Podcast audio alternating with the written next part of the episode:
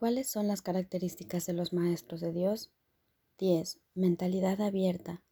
El papel central que ocupa la mentalidad abierta, quizá el último de los atributos que el maestro de Dios adquiere, puede entenderse fácilmente cuando se reconoce la relación que guarda con el perdón. La mentalidad abierta procede de una ausencia de juicios, de la misma manera en que los juicios cierran la mente impidiéndole la entrada al Maestro de Dios. De igual modo la mentalidad abierta lo invita a entrar. De la misma manera en que la condenación juzga al Hijo de Dios como malvado, de igual modo la mentalidad abierta permite que sea juzgado por la voz de Dios en su nombre. De la misma manera en que la proyección de la culpabilidad sobre él lo enviaría al infierno, de igual modo la mentalidad abierta permite que la imagen de Cristo le sea extendida. Solo aquellos que tienen una mentalidad abierta pueden estar en paz, pues son los únicos que ven razones para ello. ¿Cómo perdonan los que tienen una mentalidad abierta? Han renunciado a todas las cosas que les impediría perdonar, han abandonado realmente el mundo y han permitido que éste les sea restaurado con tal frescura y en júbilo tan glorioso, que jamás hubiesen podido concebir un cambio así.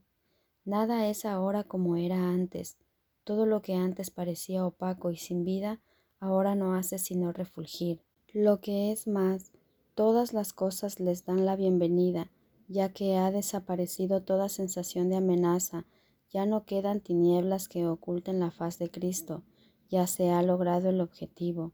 El perdón es la meta final del programa de estudios, pues allana el camino para lo que se encuentra más allá de todo aprendizaje.